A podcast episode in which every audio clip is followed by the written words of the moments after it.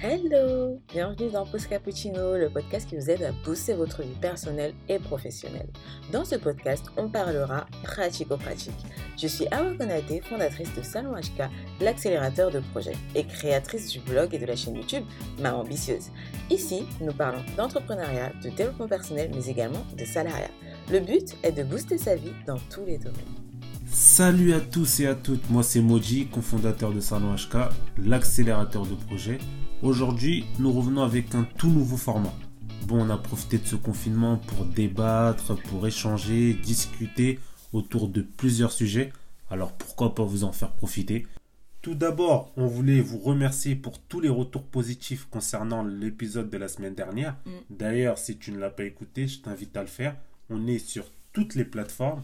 Euh, vous avez Apple Podcast, Spotify, Deezer, YouTube, euh, SoundCloud et Ocha. Donc n'hésitez pas à aller vous abonner, à écouter les anciens épisodes et à revenir.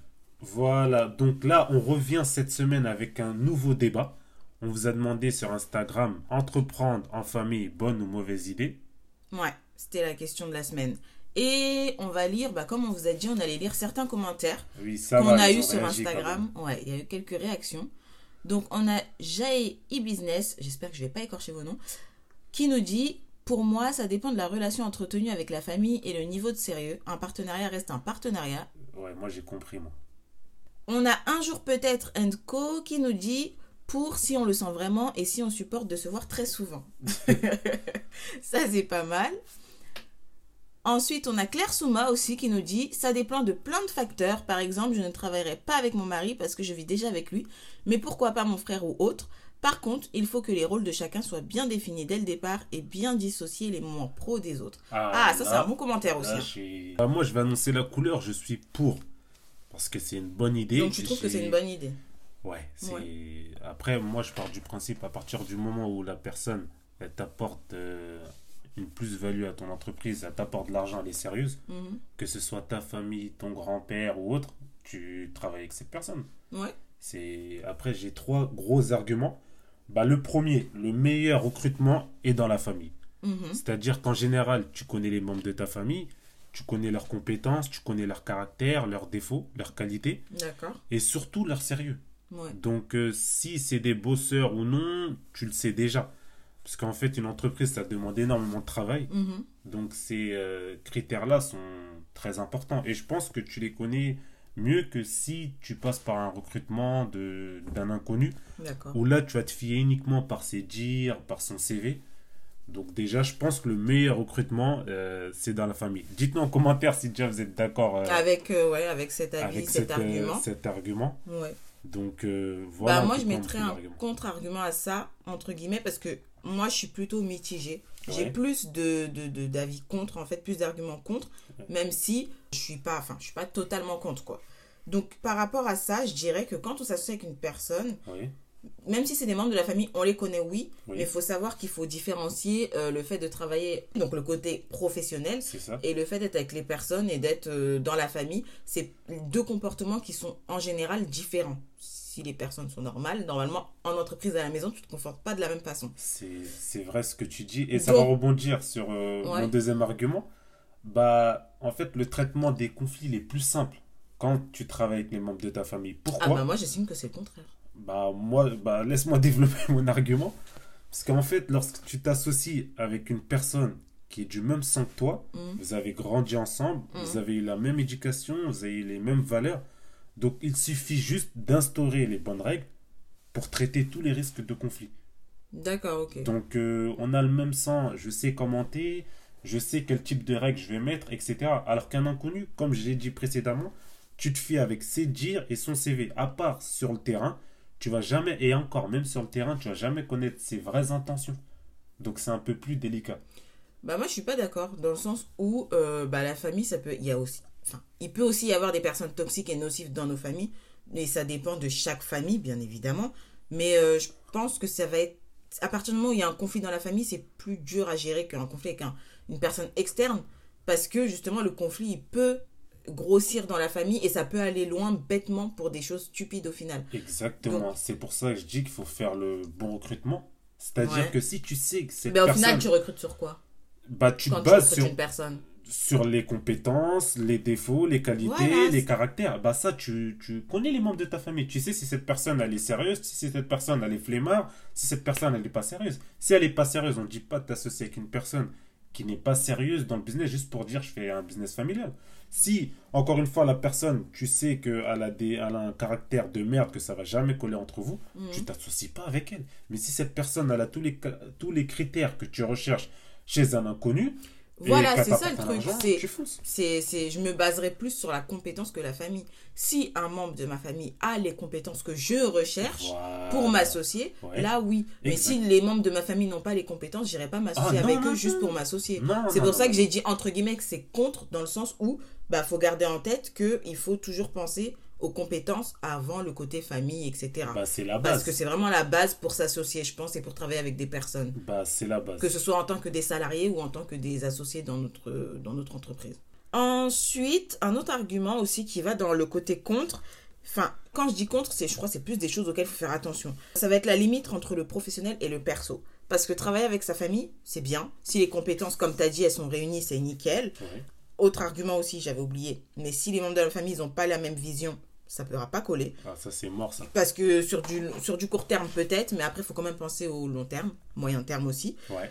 Et comme je disais, donc si la vision elle colle pas, et en plus il n'y a pas de séparation entre vie personnelle et, Et vie vie- professionnelle, euh, ça va être compliqué à gérer. Il faut vraiment mettre la limite, instaurer quelque chose, mais sinon c'est hyper compliqué. Alors que justement avec des personnes qui ne sont pas de ta famille, il y a cette limite. Tu es obligé de t'arrêter à un moment donné. Et c'est pour ça que je disais qu'au final, les conflits, même s'il y a un conflit, ça ne va pas loin et ça ne va pas détruire une famille. Donc euh, voilà, ça c'était pour moi les, les, les contres que je voyais, en tout cas dans le fait d'entreprendre euh, et de travailler en famille. Et surtout, la séparation vie professionnelle et vie personnelle, ça, c'est très important. Très important. Donc, si tu peux développer, c'est intéressant, ça. Autant pour un couple, par exemple, qui travaille ensemble, Oui. il faut savoir couper les choses parce que si au travail il y a déjà un sujet où il y a une prise de tête et qui rentre avec cette prise de tête à la maison Ouais. et qu'ensuite il y a des enfants à gérer et compagnie etc ça ça peut être très lourd très pesant et ça peut tout détruire Exact. autant aussi dans l'autre sens donc si c'est à la maison qu'il y a des conflits mais qu'au travail tout va bien mais que les conflits de la maison arrivent au travail c'est la catastrophe la cata, ouais. euh, et autant aussi bah, avec les frères et sœurs, s'il y a des problèmes, que ça arrive, que ça arrive jusqu'aux parents et compagnie, que, enfin, que ça prend des parties, etc., ça, C'est la catastrophe. Donc c'est des choses comme ça, en fait, il faut vraiment faire les séparations et euh, bah, mettre une cloison, quoi. Il y a le perso, il y a le pro. Mettre un cadre, Ouais. plus précisément. Donc, après, moi, j'avais un dernier exemple. Mhm. c'est la transmission. C'est pour ça que je suis pour. Pourquoi? En fait, quand tu t'associes avec un, un inconnu, ce qui Oui. vous lie, c'est uniquement un document. Bon, les Oui. statuts de l'entreprise, etc. Donc, demain, si tu n'es pas là, tu t'en vas avec ton projet et ton associé fera ton projet en gros ce qu'il veut. Je sais pas si tu me suis. Ouais, je vois ce que tu veux dire. Donc, alors que si tu t'associes avec un membre de ta famille, Mhm. déjà, il y a d'abord le lien du sang qui vous lie à vie. Mhm. Donc euh, ça, c'est un bon lien. Et l'entreprise, il passera automatiquement de génération en génération, même sans toi. Oui, et ça se transforme Tu vois. en, entre- en entreprise familiale. quoi. Voilà, Ouais. c'est ça. La transmission, c'est important. Ouais. Tu as ton projet tout au long de ta vie, tu as mis de ton cœur, tu as mis de ton énergie. Oui, Et du jour au lendemain, tu plus là, hop, ça va à la poubelle. En tout cas, ça te rejoint avec ta tombe. Donc, euh, oui. c'est la transmission, ça, c'est un argument très important, en tout cas, que, que je souhaitais évoquer. Ok, bah ça je suis d'accord parce que je l'ai aussi mis dans les pour que j'avais. Ouais, Parce que comme j'ai dit, j'étais entre les deux. oui. Donc dans le côté pour, bah c'est ça en fait. La transmission, se dire qu'on va transmettre des choses. Pourquoi pas par exemple par la suite si mes enfants veulent travailler avec moi, bah travailler avec mes enfants. Exact. Tu vois des choses comme ça, je trouve ça très intéressant, très important aussi parce que la transmission ça fait partie de nos valeurs. Ouais, Donc euh, voilà. Et il y a aussi cette histoire de une entreprise qui est familiale. L'image elle est plus forte. c'est ça. C'est ça. Donc euh, même pour des investisseurs ou autres, je sais que l'image elle est vraiment plus forte. Ça va beaucoup jouer. Ouais. Donc euh, c'est un plus quoi. Bah, la preuve, il y a de plus en plus de milliardaires comme Warren Buffett, etc., qui ont investi dans plusieurs entreprises familiales. Mhm. Et il faut pas oublier aussi certaines entreprises les plus prospères du monde, comme Carrefour, Samsung, Ouais. etc., ils ont commencé comme entreprises familiales. Ouais, Carrefour, Ikea, euh, j'ai noté L'Oréal aussi dans mes exemples. Euh, ouais. Ouais, ouais, euh, euh, C'était des groupes à la base familiale. Voilà. Après, est-ce que tu as d'autres arguments en contre? Bah là, dans mes arguments, non. J'avais que ça en contre. Je sais pas si toi, tu as un exemple de réussite d'entreprise familiale. Peut-être Juste- que ça m'aidera à aller encore plus dans le pour. voilà, comme ça, je vais un peu la, la convaincre. Bah, j'ai la famille Walton. En fait, c'est euh, les numéros 1 supermarchés euh, aux États-Unis. Mhm. Donc, supermarché, c'est Walmart. Oui, je connais. C'est c'est Mhm. connu. Bah, l'histoire, elle est très intéressante. Je vais la résumer. En gros, c'est Sam Walton. En 1945, il décide d'ouvrir son propre magasin. Mhm. Donc, il va voir son beau-père. Il lui demande euh, un petit prêt de 25 000 dollars, si je ne me trompe pas. Donc, avec cet argent, il loue avec sa femme un magasin franchisé d'une chaîne. Mhm. Donc, ils mettent en place un concept, ça fonctionne, ça marche. Et du coup, le propriétaire qui leur loue, Mhm. il leur dit bah, Je renouvelle pas votre, votre bail. Il Ah faut ouais. sortir du magasin. Ouais, il voit que ça fonctionne, il décide de plus renouveler le bail. En fait, juste pour attribuer ce magasin à son fils. D'accord, ok. Donc, ça veut dire le couple, il est un peu désemparé. Ouais, bah oui. Mais ils abandonnent pas. La preuve qu'il faut pas abandonner dans la vie. Donc, ils ont réussi quand même à faire 50 000 dollars en profit. Mhm. Avec ces 50 000 dollars, ils réessayent encore d'ouvrir un nouveau magasin. Ouais. Et là encore, c'est un succès. Mhm. Donc, en voyant les, les succès de leur magasin, ils décident d'en ouvrir plusieurs en s'associant avec les membres de leur famille. C'est-à-dire qu'ils vont ouvrir ce magasin, ils vont dire à leur cousin gère ça, à leur fils gère ça, etc. D'accord, ok. Donc après, ça prospère et ça fonctionne.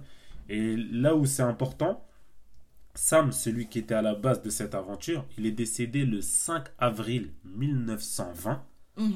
Aujourd'hui, Walmart est la principale chaîne des États-Unis.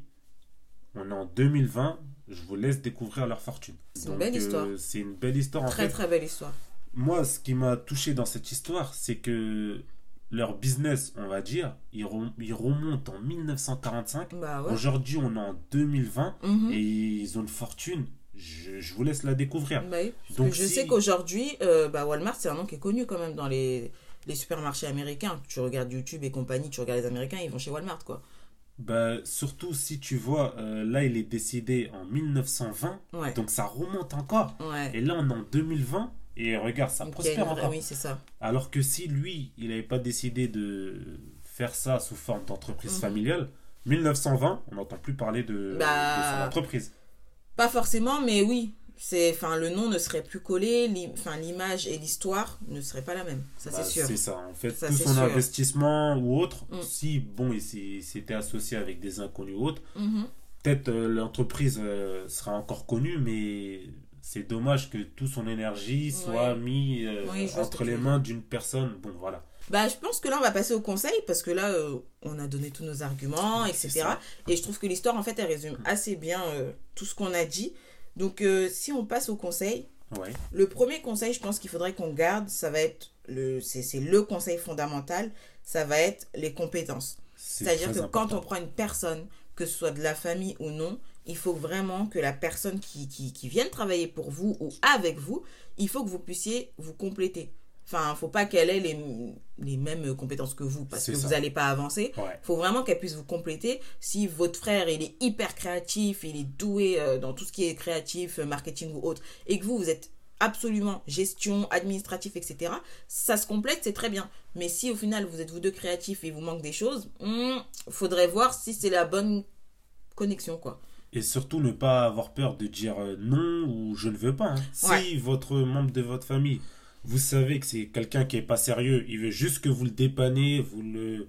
Là, je suis un peu Exactement. en galère, est-ce que tu peux me recruter ou etc. Dites non. Il Ouais. faut savoir dire non. S'il vraiment- t'apporte pas d'argent, il n'a pas les bonnes compétences, on le recrute pas.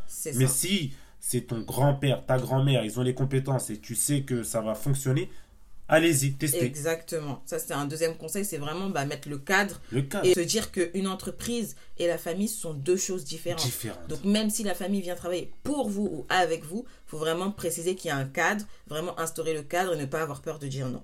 En troisième conseil, je dirais la vision. Être sur la même longueur d'onde. Que ce soit sur du court terme, sur du moyen terme et sur du long terme. Parce que si vous, vous décidez que dans 10 ans, votre entreprise, vous la voyez en multinationale, etc., et que votre associé qui fait partie de votre famille euh, voit l'entreprise euh, être revendue dans 5 ans, il y aura un petit problème à un moment donné. Donc euh, clair, voilà. clair. Donc ça, c'est très important, la vision, surtout pour si tu es en face d'une personne qui décide d'ouvrir une entreprise familiale juste pour l'argent, une fois que vous avez atteint un certain nombre d'argent, il s'en fout, Mm. alors que toi, tu veux que ça devienne une multinationale ou autre. Donc il y a, il y a un avis qui, qui est différent. C'est ça. Et euh, je pense en dernier conseil, on pourrait dire bah, des règles Instaurer vraiment des règles. Ça, c'est la base et c'est Ça rejoint très le deuxième important. conseil, mais c'est ça. Instaurer des règles, du respect, euh, la communication, comment communiquer en entreprise, parce qu'à la maison c'est différent, etc. Il faut vraiment instaurer toutes ces règles-là pour que le cadre il soit structuré et que ça puisse fonctionner et que vous puissiez avancer correctement avec votre famille ou non. Bah, surtout, ça va permettre de séparer la vie pro et la vie perso. Totalement. Parce que si vous créez une entreprise avec les membres de votre famille et que tu vois un tel, il retire les sous de la société pour acheter des couches ou du lait ou autre, vous êtes dans la merde. Dans le sens où une entreprise, c'est différent de la vie euh, personnelle. Donc les règles, c'est très très important. C'est ça. Et si on parlait un peu, bah, pour donner un peu des conseils, bah, des règles que nous deux, on s'est mis peut-être. Ouais, ça c'est Ça peut être c'est intéressant. C'est très intéressant. C'est très important de leur euh, donner notre avis, surtout que nous, on est mariés, on fait un business ensemble, donc il y a la vie pro et la vie perso qui est juste à côté en fait. Exactement. Donc nous, on s'est mis des cadres, on s'est mis des règles. Ouais. Donc dans l'épisode d'avant, on vous a déjà donné plein de conseils, on a déjà parlé de ça, du fait d'entreprendre avec des enfants et autres. Ouais. Mais là, c'est vraiment le côté euh, bah, se mettre un cadre quand on travaille en fait. Exact. Donc en conseil, qu'est-ce que tu pourrais donner? Qu'est-ce que nous on qu'est-ce que nous on a mis en place justement pour que le personnel et le, le, le pro ne se mélangent pas À partir du moment où on a quitté notre... En fait, on s'est mis un cadre dans le travail, c'est-à-dire qu'on a des heures assez dé- déterminées par Ouais. rapport à la productivité, Oui, c'est-à-dire toi, tu es plus du soir, moi du matin. exactement. Une fois qu'on sort de, du cadre boulot, Mm. on parle plus de travail dans notre vie perso. C'est ça. On a aussi beaucoup mis des outils en place pour pouvoir noter nos idées. Parce que par exemple, moi le soir, j'ai mon cerveau qui fuse. Mais pour pas que dans, devant un film, je lui dise Eh, mais il y a ça au boulot, nan, nan, nan. Bah, on s'est mis un cadre, on s'est mis des outils, donc euh, des Evernote et compagnie, des Exact. carnets comme ça. Pour Trello. qu'on puisse, voilà, Trello, pour qu'on puisse noter nos, nos idées, nos notes, etc. Et que le moment où on va s'asseoir ensemble pour travailler, bah, on puisse échanger de tout ça. Ça évite de parler que de ça toute la journée, en fait. C'est ça. Et surtout, ce qui fait aussi notre force, c'est qu'on a la même vision. Ouais, totalement. C'est-à-dire que nous, on veut créer quelque chose de grand, etc. Et on se rejoint sur ce sujet-là. Faut aussi dire qu'on a beaucoup réfléchi avant de travailler ensemble, Ouais. dans le sens où on, on essayait de voir nos compétences. C'est ça. Qu'est-ce qui allait être complémentaire en fait. Ouais. Et on a réussi à trouver, donc c'est Ouais. top. Bon, on peut leur dire qu'est-ce qui a été complémentaire pour nous, on va dire. Bah moi je suis plus créative et plus dans le domaine, tout ce qui est gestion administrative, ça va être moi. Et le côté créatif aussi, ça va être moi.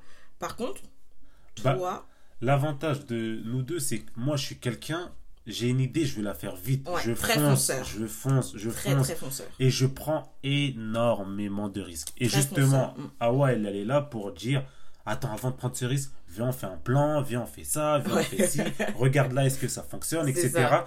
Donc, on se complète. Il y a Ouais. le risque, il y a le fait d'avancer et de foncer. Exactement. Et il y a le côté assez réfléchi de. Voilà, donc c'est les bonnes compétences, autant euh, compétences de travail, parce qu'il est aussi toute cette fibre commerciale, le côté marketing et tout, ça c'est lui qui va l'avoir et pas moi. Et donc ça fait que au niveau des compétences pro, on se complète, au niveau des compétences perso aussi, on se complète. Ouais. Donc ça fait que c'est le bon combo, en tout cas pour l'instant on n'a pas de problème de ce côté-là, c'est le bon combo. Pour l'instant, on ne On sait pas. du bois, tout ça. Un autre conseil, c'est que on s'accorde du temps où il n'y a pas de travail. Donc euh, voilà, des sorties, des moments euh, découpés Bah, ça, c'est- déconnecté, des moments en famille, des moments en couple. Et ça, c'est très important, je crois. C'est très important parce que sinon, vous allez être dans une sphère où vous allez vous noyer dans votre business. Totalement. Vous allez. Ça va être nul en fait. Il faut couper. Ça, c'est très important aussi. Ouais. Et dernière chose que je pourrais dire, par exemple, si l'un de nous deux est en mode down, il y a toujours l'un des deux, en tout cas, qui est en mode euh, je vais tout remonter, enfin voilà, Voilà. remonter le cerveau, tirer vers le haut, tout ça. On n'est jamais, en tout cas pour le moment, on n'a jamais été, nous deux, en mode dépressif. Quoi. Dépressif. ça, c'est pour l'instant. Je dis Dieu Après- merci, parce que c'est super. C'est un des avantages de s'associer. Mm. Dans le sens où si l'autre est un petit coup de mou, tu vois l'autre qui est déterminé, ça te donne envie d'être déterminé. C'est ça. Ça, c'est c'est ce qui nous sauve. Après, attention, moi je suis pour l'entreprise familiale, mais ça veut pas dire que je suis contre le fait de s'associer avec euh, un inconnu ou un autre. Parce que Tu moi, l'as déjà fait. j'ai un projet où je suis associé avec une personne. Exactement. C'est pas le membre de ma famille. Mais si je me suis associé avec lui. Après, dites-nous si ça vous intéresse qu'on fasse euh, Un épisode un sur comment s'associer. comment s'associer oui. sans pour autant que le membre ça soit quelqu'un de votre famille. Et comme ça, je vous donnerai mon petit témoignage. Bah oui, les erreurs à ne pas faire, À ne les, pas faire, réussites, les euh, réussites. comment faire pour trouver son associé, tout ça. C'est ça. Ouais. Dites-nous en commentaire si ça vous intéresse. Et voilà, je crois qu'on vous a tout dit pour aujourd'hui. C'est ça. En tout cas, merci beaucoup d'avoir euh, commenté. N'hésitez pas à nous mettre des étoiles sur toutes les plateformes. Il n'y a pas d'excuses. Encore une fois, on est sur Instagram, Apple Podcasts, Spotify, Deezer, YouTube, SoundCloud, Ocha. Enfin voilà, vous nous retrouvez partout. N'oubliez pas de rester aussi connecté à notre Instagram, hyper important parce qu'on est actif là-bas et qu'on vous met les prochaines questions pour les prochains épisodes. Donc si vous voulez qu'on puisse lire vos commentaires, on vous invite à vite commenter en dessous de nos questions. Voilà pour cet épisode. On vous dit à la semaine prochaine. Salut à tous et à toutes. Bye bye